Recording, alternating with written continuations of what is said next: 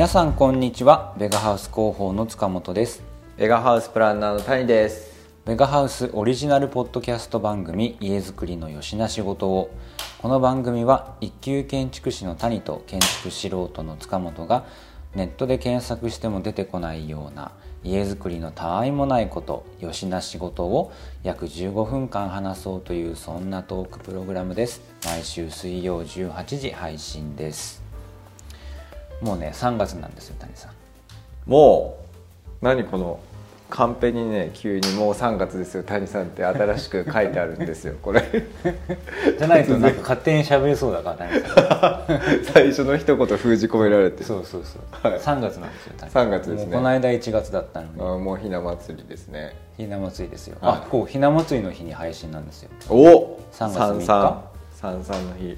僕の誕生日は9月嘘じゃない。9日なんで嘘だ多分谷さん。3月2日だ配信は。すぐ嘘つく。もう。なんだこの会話。谷さんはい誕生日近いの、9月9日です僕は。遠いじゃんか。なんで今誕生日出した？の ゾロ目ゾロ目だなと思って。あゾロ目。3月さんはあ9月9日看護の節句。9月こ9日なの？そうですね。へ徴用の節句というですね。ーダウンタウンのままっちゃんの誕生日は9月の4日ですよ。だから何っていう。ニアミス。いやミスっすはい。ね、じゃあちょっと3月トークに失敗したんで3月トークにかなり失敗しました。終わり 終わりましょう。3月寒いですから。続けんの？3月トーク 3月ってなんかこうあったかいイメージありますけどね結構。全然寒いですよ。寒いっすよね。寒いですよ。春まだ春じゃないねみたいな感じの寒さですから、毎年同じ話をするんですよ嫁とさ。うんあの 3, 3月だからもうあったかいんじゃないとかさ、うん。いいやいや寒いって、寒かったじゃん去年もみたいな話を、ま、ん？毎年するんですよね。3月寒いんですよね。寒い意外と。覚えましょう、はい。そろそろ誰僕は覚えてます人類の知恵。はい。記憶。覚えましょう。はい。奥様に言ってください、まあ、大体やっぱ4月にならないとね、うん。寒さって和らがないですよね。そうそうそう。はい、はい。ということで、えー、とまずはですね一つメールをご紹介させてください。え？あそう。ね。はいはい。えー、とニックネームがどんぐりさんです。えー前回前々回と2回もリクエストにお答えいただきありがとうございました。どんぐりさんからは照明のお話を聞きたいということで、えー話をしたらとんでもない方向に行ってしまって2回も放送したというですね。とんでもない方向というかまあ趣旨には合ってたんじゃないですか、ね、まあ合ってたんですかね、あのメールをお送りした後自分でもいろいろ考えていく中で白夜はなんとかなりそうだけど極夜はしんどいかもなんて思ったりしていました。照明術からちょっと脱線。ほら脱線してる。おっと？そんな中での前回のお話明るさはバツ時にバツになる。なるほど確かに。程よい明るさ心地よい明るさ暗さもしかり生き物にとって大事なことですね。陰影来さんの話もとても興味深くて早速呼び始めましたありがとうございます。インエイのコーナー楽しみにしています。おおインエイ のコーナー。あるんですかね、今日は。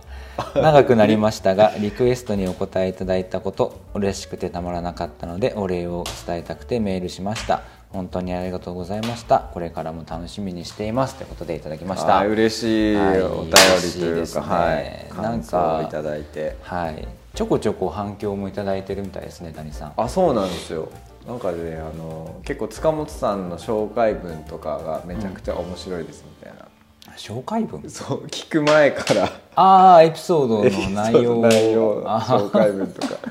あとキャラの紹介とかですね。キャラ？ああキャラの紹介ね、はい。タモさんのキャラとかね。そう。うんうん。そう。概概要欄とか説明文に谷さんのプロフィールと私のプロフィール載ってるんで、よかったら見てみてください結構そこもねちゃんと読んでくれてる方とかいらっしゃって。これ本当にね。社会社の外部の人というかお客さんなんですけどね、ははい。何人かに言われましたよ。ありがとうございます。やっぱ面白いですね塚本さんって言って。ありがとうございます、概要欄の文章だけで1600文字あるからね。15分番組になるわけがないっていう。ありすぎるっていうねはい。もうことですよ。素晴らしいはい。しかもね E&A のコーナー楽しみにしていただいてはい。嬉しい、あるんですかね今日はいいやんありますよ。そのためにここに EA ライさん持ってきてますから僕は。持ってきてるんだ、はこれねもう2冊目なんですよ EA ライさん。い、2冊目？学生時代に読んでたんですけど、それがどっか行っちゃってですね今これ角川文庫のあ EA さじゃあ3によってもしかしたらちょっと変わるかもしれまちょせんね。っともしかしたら変わっってるかもしれないですねということで E&A のコーナーいきますか。やるわけないでしょ。ミニコーナーをなんで初っ端からやるのよ、あそうなんだ、またね落ち着いてるかね。さん今日はねはい。私たちはポッドキャスト以外にもいはいろいろまあ、チャンネルを持ってるわけですけども、うんうんうん。その中の一つにインスタグラムのはい。ライブっていうのがありますね。はい、これもなかなか皆さんフォローしていただいてはい、とても嬉いしいことな限りなんですけども、はい。このライブの中で前回、えーと「質問にお答えサタデー」っていう「爽やかサワデー」みたいなコーナーをやったんですよ。それ知ってる人いるの？かいるでしょ。いるないかな？いるか？やったらですね、えー、と事前に募集してた質問に答える暇がないくらいいろいろ質問をいただいてざいしまいまして事前に質問を受けてた人のやつはちょっとおざなりになってしまいましたので、はい。ちょっとそっちのねことそうですね。質問を、はい。に答えたいなとすごい。思って持ってきております。またはい、またいでね。逆に言うとこっちに質問があんまりないっていうのもあるんですけど。いやいやあったんじゃないですか。なかった？はい、ちょっと読ませてください。まあ、今日話したいのはこれっていうのがあります。はい。一つ読みます、えーこれはインスタのネームが新井 ARAI 新井10663さん。はい、はい。えー一癖作りたい時どうやって考えますか？という。一癖作りたい時。なかなか鋭い角度の質問が来てまして。はこれはあの広報としていはい。こう答えてほしいよ谷さんっていえ？う回答が一つあるんですけども本当ですか？それちゃんとそういうことを言うかなと思って私は今、この質問を選んだと、はい、期待して待ってますよ谷さん。いやいやいやいや、まあ、誘導塚本さんの誘導があれば、まあいえしませんけそのど答えに到達するんではないかと思ういえきっと谷さんは答えてくれるはず。どうぞ。一癖ですね。一癖一癖どういう一癖を求めているかその方が遊び心みたいな。うん。そういうことまあ何を一癖って考えるそう何を一癖。いいよ。それは谷さんの思う一癖でいいですよ。一癖あるっていうのはやっぱりこうなんていうんですかね。数字では表せないものとかそういうことかな。うん広報的な答えではなかったようですね。僕は一癖って聞いた時パッと思いついたのは、うん。じゃあ今のはちょっと広報向けにあの答えてしまったんですけど、うん。そういうの関係なしで一癖ってしかも外れてた。しそれで誘導してくれないと思うんですけど。広報的な答え出ないかもしれないですけど僕の中で遊び心。遊び心。一癖。うん。はい、要はこうきちきちとこう家を昨日これが必要だからっていうのだけで作っていくと、まあ、それはそれでやっぱ生活は成り立っていくんですけどそこになんかこうゆとりというか心のこう楽しみそういうのをこうその家族に合わせて考えてあげると,、えー、と一癖生まれてくるんじゃないかなっていうふうには思ってます。うーん。まあまあまあまあ。え？何まあまあまあまああこっちが答えに近かったですか？もうちょっと近かったですあ本当そう言う通り。例えばそのなんだろう。お客さんの人柄とかこれ前もちょっと話しまはいしたかもしれないですけど、うんあの趣味とか、はい。暮らし方とかって、今現在のうん。暮らし方みたいなものを、はい。まあ打ち合わせなのとかでお話聞いていく中でちょっとじゃあここにこの人たちなりの何か一個加えようかなみたいなのがあるってことですかね。うんうんうん。そうですね。うん。例えば最近で言うとどんなの作りました、最近の遊び心。うん。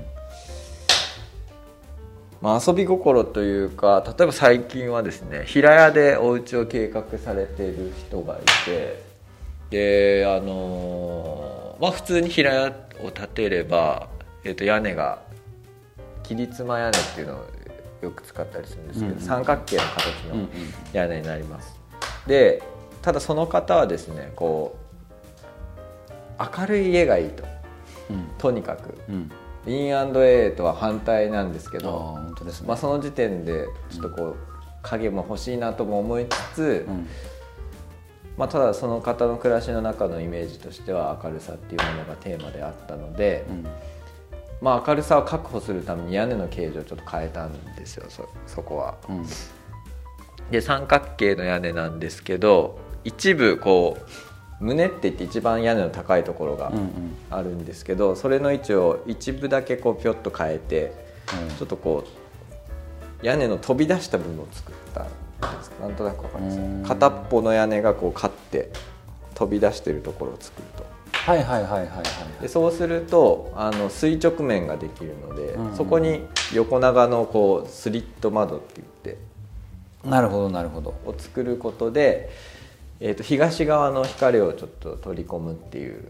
うんあれですねその切妻屋根っていうのはまあ三角形のいわゆる普通の屋根のところを、この三角形の屋根の頭を片方の斜面だけちょっと上げてそうですね。でそこにこの、まあ、ちょっと壁の部分というか、を作ってると。でそうそこに窓をつけてそこから光を取り込むようにしたってことですね。はい。はい。でしかもそれをねこう胸を全部それでやっちゃうとちょっとこうハウスメーカーっぽくなっちゃうんで、うんそうですね。そう。ここも一癖。そ確かに。それは割と見る形ですね。そ,、うん、それを一部だけにした。一部だけにして、うん。それがちょっと外観として現れるような形にするということをまあこれって一癖だなって今聞かれてパッと思いつきました。なるほど。はい、でまあ普通の普通のというか何も考えずに作ってしまえばただその南面の窓を大きくしてまあ明るさって考えれば、屋根の形は普通に三角形っていうのが、まあ、合理的というかコスト面でもその抑えられますし、うん。まあ、一般的に作ればっていうとあれですけど、シンプルな形状にはなると、うん。そこにあえてこう一工夫を加えるっていう意味では一癖、なるほどね。はい、あかなと。でそういうのを作っていくとこう一癖だらけになりますね。え？ちょっと待って。その家をこう思い出すとまあ他にもなんか工夫あったなとか思う。あうん。今種さんの思ってる家と私の思ってる家が一緒だとしたら、はい。あの家は相当癖のある家です なと思ってるんですけど。川沿いのあそこ？あそうですね。川沿いもですし、はい、そう川沿いのお家は南からのああれは南からか。南からの光を取りそうでもあの。入れるための方式ですね、うんはい、その家は、えっと、南からの光をあえて取ることをせずせずというか北側に景色が抜けてるんで、うん。北向きにこう大きく窓を取ってあげたんですけど、えー、とその分南からの光を取り込むところがないんですよ。うん。なので今話に出た方式で今度南の光をちょっとこう取り込むと。うん。でも北に開いてるので北の光って柔らかいんですけど、うん。あの南の直射日光が入ってくるとちょっとこの家には強いなとうん。思った時そっちの方がに、勝勝ちすぎる。そうですね、でその南側を向いたスリット窓の光はちょっと格子越しに天井に格子をつけてはい。うん。格子越しに入れることで北の光とちょっとこうイーブンな関係になるよううん。な柔らかい光に変換してリビングに取り込むっていううん。考えでいってますね。それも一癖、うん。はい、なるほどだからまあキチキチ作るとそういうのがねなくなっていってしまって、うん。なんとなくこう楽しみの部分になっていくと思うんですよそういうのが。うんうんうん。なんかねそれこそ男性、まあ、私を含めて、うん。まあ、あんまりこういう分け方は良くないですけど今は。はい。男性旦那さんって割とキチキチしてしまいがちだと思うんですよ、あー。あの家づくり調べていく時も、はいはい。まず断熱性、はい。耐震性ね。機密はい。みたいなところにはまりがちなんですよね、僕もそうでした、うんうんなんでかっていうとやっぱり、うん。そのそっちの方が男心をくすぐるんですよね。あものとしてはい。かに堅牢で性能がいいかって、そうですね。なんかやっぱちょっとこう燃える部分がある、うんだけど暮らしってもっとファジーなはい。もんじゃないですか、そうですね。もっとなんかこううん緩いし、だからそういう遊び心一つ加えるのってすごい大事だなと思うんですよね、僕も僕んちもそれこそ家建ててから犬走りにうんはそれまではあの家のリビングの、まあ、大きな窓から庭に出ていく時って、犬走りに降りて芝生だったんですよ。だからその高さが結構あったんですよね、はい。60かいああ結構高い。70センチくらいあった、まあでもそのぐらいんはありますよね。基礎か基礎が出てるから,、うんうん。だからそこから降りるの結構大変だったんですけど、そこにその犬走りにすごい、まあ、幅の狭い、えーデッキっていうかまあ、うん円台、は超ロング円台。7メーターくらいある超ロング円台を 作ってもらったんですよ、いベガイクで。ベガベガイクで。ベガで建ててないベガのそのアフター担当の坂本さんっていうはいおじさんがいるんですけど、おじさんおじさんねおじさんがいるんですけどその人に作ってもらったらはいもうめっちゃ良くてそれが。もうめっちゃ良かった。め何がめっちゃ良かったですか？えだってあのすぐに庭に出れる、うん。庭とまあデッキってそういうもんですけど、うん庭とお家の中間地点が生まれたことによっはいはい。てすぐ外に出て日光浴ができはる、シャボン玉吹ける、はい。で、まあ、そこからまあ当然外の物干しに洗濯物も干せる、はい。実用的かつうんうんうん。遊び心、うん。これめっちゃ良くてそれでだいぶ QOL 爆上がり状態っていうのに なったんで大事ですね。大事です。いや本当に庭だけ違う違う違う家だけ作ってもね結局外とこう分断されてしまっていてはこう何にもなんない。うんそれをその一工夫。一工夫で。一工夫だけでそれだけ生活が激変する激変しましたねあれは。大事ですし、まあ、そういう設計を心がけてやっていきたいと思いそうでますすね。だから僕の場合は庭っていうのが生活の中で大事だったんだなっていうことに気づける一工夫だったことですね、自然と陰影の話持っていこうと思ったらデッキの話が挟まれて挟まって陰影狙いさんのコーナーいけなかったでしょまあいいんですけどね。ざまあ見やがれですよ。見やがれ。ちなみに僕が思ってたうん。模範解答は、は一癖作るという気持ちで一癖作るのではなくあのお客様のなんだろう要望ないし暮らしぶりっていうのを見てる中で、ん自然に生まれてくるものですよ。あーっていうのは聞きたかったですけどど。まあまあ近いようなものでしたねそうですね。回答としてはそうか、うん。僕のスタンスとしてはもう完全にそれなんでむしろ意識もしてなかったです。あら。ありがとう。ありがとうなのか。わかんないですけど。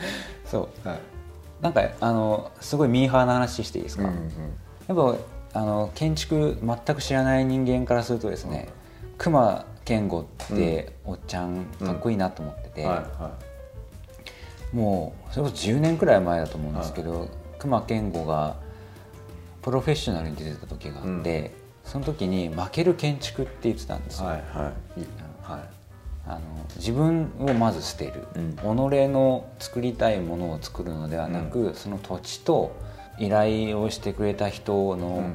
気持ちと、うんその中に建築っていうのはあるから、うんまあ自分はもう負けていいんだと、っうん。ていう話をしててかっけえと思ったんですよ僕と全く一緒じゃないですか。何一つ違わない。偶然谷と同じことを言ってたんですけどあね全く一緒ですね。うん。そう。だからエゴエゴを出さないっていう設計者側はですねうん。こうまあ、住宅に関してどうでしょうね。でもそういうのを求める方もいらっしゃるんで。ああまあそ建築事務所とかだったらね。作家性をねそうそうそう。かもしれませんそういうのが好きな方もいますし。まあ、だだけどそれはもうだって建築士に共感というかもう共鳴してるから、はあなたの建てたものに建て住みたいって話そうですね、でもね本当にそうだと思うんですよ、なんかあのそれこそほらうんうん。うちは社長に大迫っていうはい。アイディアマンがいるじゃないですか、はいはいなその大迫のアイディアこんなんいいんじゃないって時には無茶ぶりが飛んでくるわけですよ、でもその無茶ぶりに「えちょっと考えますわ」って言って考えたことほど面白かったりするんではやっぱね自分の中だけで何かアイディア思いついてもそれはやっぱりそんなに面白くないんですよね、うん。意外と突拍子もないところからどうやって現実的に持っていこうかなみたいなところに面白さがあったりするんですよね、うんそうですね。んそう。エゴ。エゴのことでちょっと思い出した、自分を捨てるっていうので。はい。最近ねあのオイゲン・ヘリゲルさんって知ってます「禅と弓」って本書いた人、禅と弓う、ん、うん。なんか谷さんから聞いた気がする。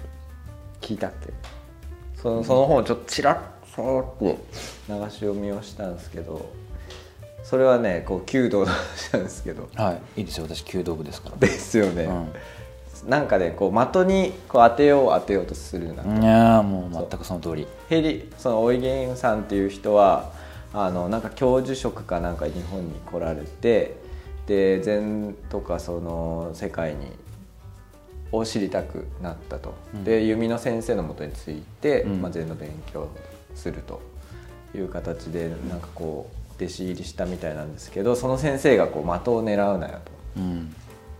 でそのおいげんさんはですねこうまさかと。なんで弓やってるのに的を狙わないなんてことがあるんやと。うん。狙ってしかるべきだろうって言って、ずっと練習してるだけど上達全然しなかったらしい、うん。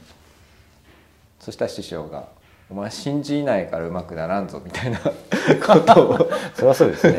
弟子に入ったのに、そう。うん、師匠の不信が。信じなさいよそう。と、ん。お前のこう伸びないのものを作ってるんだって言ってでその弓の技術で先生はねなんかこう暗闇の中でもバチッと的に当てちゃうぐらいの凄腕の先生で、すごくないですか？どうですか？ルカワですね、ルカワですね「スラムダンク、うん、何番門も打ってきたシュートだ。そう。何千万本だったかな、はい。そう。はいでそれの極意をまた聞いたらしいんですけどヘリゲルさんは。先生曰くその空間全体を感じて打てと。この弓道場全てを。うん。うん。それらを感じた上で打つことで的に当たっていくんだよと。それをしないとダメだ。だから狙うことはやめろと。うん。うん。っていうことらしいです、うん。はい、これ禅の極意禅の極意。あそれが禅の極意なんですだからそのあ自分で当てよう当てようじゃなくてなんかこう空間全てを感じながらあ打つなんかですねえっ、とうわ。すみません度忘れししましたけど弓道にはですね八節って言ってうん。あの矢を放つまでの動作が8段階あるんですよ、はい。だそれを一個一個カチンカチンってはめていって、うん。その先に的があおーある的はに当てるっていうものがあるんで、なんかねその8個の動作をきちきちやっていく中でだんだんこの集中力が高まってきて、で最後のやつは斬心っていうんですけど、うんうんうん。矢を放った後に心を残しておけっていうんですよ。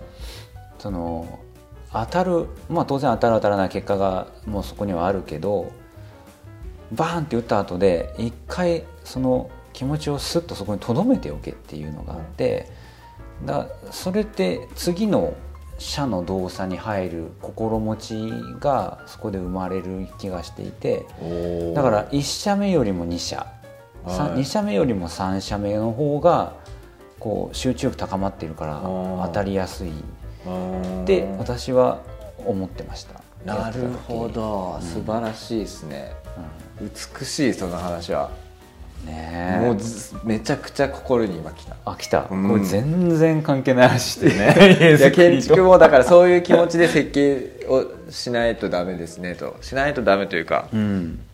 そう心がけてます。そういう。のあそうですね、はい。うん。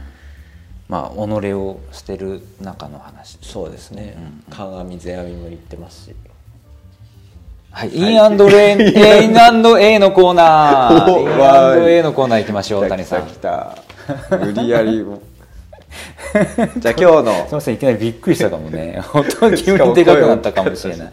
はい、はい、すみません。えっともうすでにだいぶ時間いってますのでイン &A のコーナー5分間やって終わりましょう。はい、はい、じゃあ今日のワンフレーズ、うん、あまずこの陰影来さんというね谷崎十一郎さんの。はい。それは角川文庫。角川ソフィア文庫の何ページでしょうか？26ページ。26ページの何行目でしょうか、はいえーと、1234567行目ですね。8行目から抜粋させていただきます、はい、日本人とて暗い部屋よりは明るい部屋を便利としたに違いないが是非なくああなったのでもあろうが美というものは常に生活の実際から発達するもので暗い部屋に住むことを余儀なくされた我々の先祖はいつしか陰影のうちに美を発見しやがては美の目的に沿うように陰影を利用するに至った。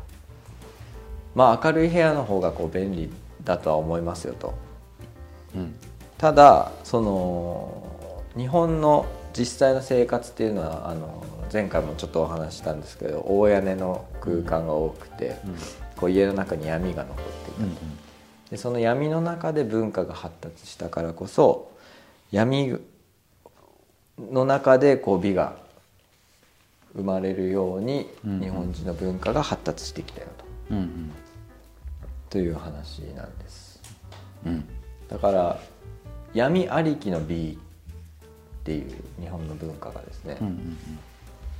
まあ、暮らしの中に美を発見していくと、そうですね、だからそういう生活を、まあ、不便な中でこう文化を育んでいったがゆえにその渋みとか味わいとか、うん、そういうのが発達していったのではないかとこの谷崎さんはおっしゃっております。うん、美を発見するためにこう陰影を利用していったっていう逆に。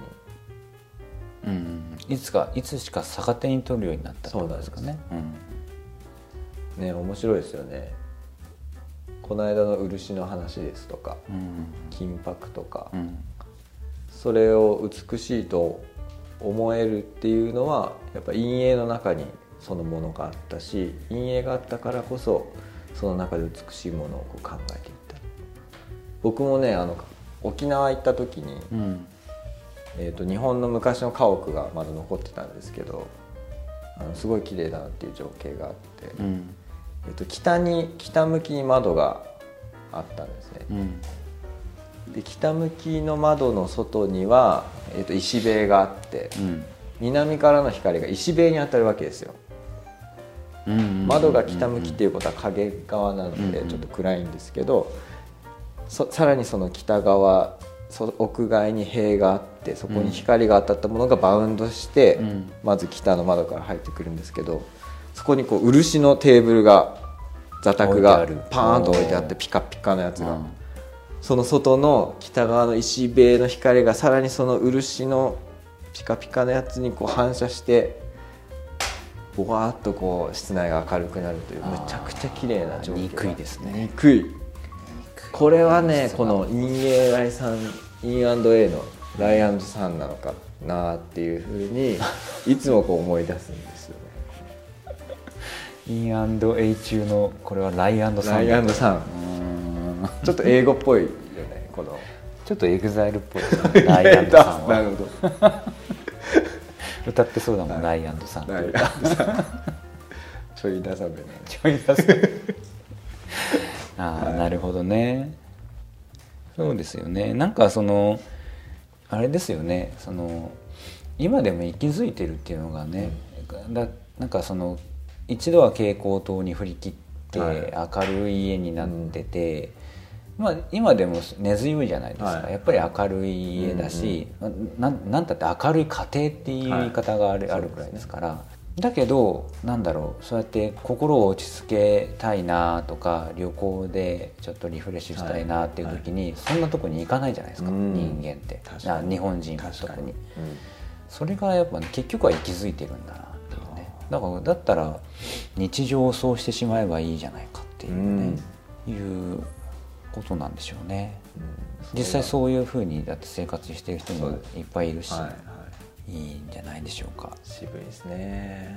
それ行ってみたいね。なそれはちなみにどこっていうのは今のところ。は、いやどこの家だったかな。なんか古民家いろいろ回ってたうちの一つで。あはい。まあ、有名なとこじゃなかったと思うんですけど。観光スポットとかではないんですね、有名な民家ではあの中村家とかメカル家っていうあのいい住宅あるんですけども、うん。そこではないなんかこう無名のお家でしたねそこなんかあれもありますよね。その照照明のさはうんあの、まあ、勉強をはい。ベガの全体でした時に、目線の先が明るいとあの明るく感じるっていうはい。人間の錯覚じゃないけど、はい。そういう話があったじゃないですか、だからその北の窓に開いて北の景色が暗いのではなく、そこにあえて石塀を設けて、光を反射させることで、間接なんか感覚としては明るく感じるっていうのもあるかもしれないし、そうですね。なんか沖僕それこそ僕沖縄に行った時に、はい。それは大学生の時の一人旅でしたけど、うんうん。自転車旅行なんですけど、出た。うん小道があって、はい。で小道のもう何でもない民家が並ぶ小道の先にあのちょっとした藪があって、うん。その先に海だったんですよ、うん。で海はもうエメラルドグリーンの海ですよ、沖縄の、はいはやっぱそこを通らずにはいられないいですもんね。うんわかる。わかる。ぜあもうそういうのって自転車だから行けることだけど、はい情景も浮かびますね素晴らしいと思って。あそうそんな話です。お家はないーざくっと。はいということで今日も15分約15分間うん。という名の30分間 話してきまいりましたので、今日はこの辺にしましょう。そうですね。はい。はい。というところではい。はい、番組の感想や質問取り上げてほしいテーマなどお便りを募集中です。概要欄にあります専用フォームからぜひお送りください。はい。えっ、とですね概要欄概要欄って何ぞやっていう方もいらっしゃるかと思いますねちょっと説明をさせていただきます、僕もちょっとよく分かってないでしょ、うんえー、と一応 Spotify を例はいはいに取らせていただきますね、はい。で Spotify を携帯で開きます。はい。でトップページから、まあ、これを聞いてくださっている方だったら視聴番組というところに家づくりのよしな仕事用があるはずです。はい。これを押します。でそしたらトップのところに「もっと見る」というボタンがありますのでそこを下っていくと皆様からのお便り募集中ですっていうところがあってリンクが貼ってありますのでこのリンクを押していただいてあのメッセージを送っていただきたい。もしくは、えー、と吉な仕事用に飛んで各エピソードありますね。はい。各エピソードを押します。で、えーエピソードのタイトル再生ボタン。でその下にそのとエピソードの解説文があってそこにも「もっと見る」がありますので、うんうん。この「もっと見る」を押していただいて2スクロールくらいすると皆様からのお便り募集中ですがあります。お願いします。はい。はいということでございます、はい。であとツイッターのリンクも、えー、と次から貼っておきますのでそこからもぜひコメントいただけると嬉しいです。はいこの番組はアンカー、 Spotify、Google ポッドキャスト、Apple ポッドキャストの4箇所にて配信中です。使いやすいプラットフォームでお聞きください。ちょっとね YouTube も検討してます。おえ？映像ありってこと？うん。ほあの結局編集するときに動画編集用のあのソフトでうん。編集するのに落ち着いたんですね、うん前回から、うんなんか音がちっちゃいとか。う いろんな苦情が。BGM がの調節がうまくいかないとかいろいろあって結局使い慣れてる動画編集ソフトでやるようになったんで動画編集ソフトでやるんだったら別にどう映像あってもええやんかっていう気がしていて。で YouTube で聞く人も多分いると思うんで。なるほど。はい。まあ、ちょっと検討中です。わかりました。はい。次回のテーマ何にしましょう谷さんえー、一癖の続き。えまだやんの？嘘。大体終わったんじゃない？もっと遊び心遊び心についてもっとこう家の中の遊び心、はい。うーんそうですいね。ろんな遊びが中で遊びって大事だなって最近すごく思って。うん。うんなんかこう建築なんていうんだろう。数字だけじゃ数学だけじゃこうできない建築はうんどっちかというとこう文系的な考え方ですとか,、うん。なんかこう総合芸術ってよく言うんですけど建築、うん。アート的な考えっていうのがなんか必要だなっていうのを思っていて、うん。でそれを思うとやっぱ遊び心とかこうゆとりなるほのこう広がりっていう部分も大事にしたいと常日頃思っているので、それこそ今日はあの薪ストーブの前でねお話をし,、したんでパチパチパチパチ途中で言ってたと思うんですけど、はい。あれは薪ストーブの音で外れる音ですね。ハゼる音ですね。これもし正直暖房器具としての薪ストーブというよりはやっぱ火を見たり、うん。この音を聞いたりみたいなある種余白の遊び心のニュアンス大きいですもんね。ね。さっきの Spotify の説明の間僕は炎を見てこうあ時間を潰してた。い 時間を潰してたっていうちょっと語弊がありますけど。や語弊じゃないはずだね、はいじゃあはい。ちょっとまあじゃあ建築まあ家づくりにおいての遊び心。そんな話面白そはい。まあ経験談とか、うはい。えー皆様がこんな遊び心のあるお家に住みたいなと思ってますみたいなそんなメッセージいただけたら嬉しいですね。はい。はい、よろしくお願いします。それではまた次回お会いしましょう。ベガース広報の塚本と。ベガハウスプランナーの谷でした。ライサンライアンドさん。そのコーナーないよ。はいか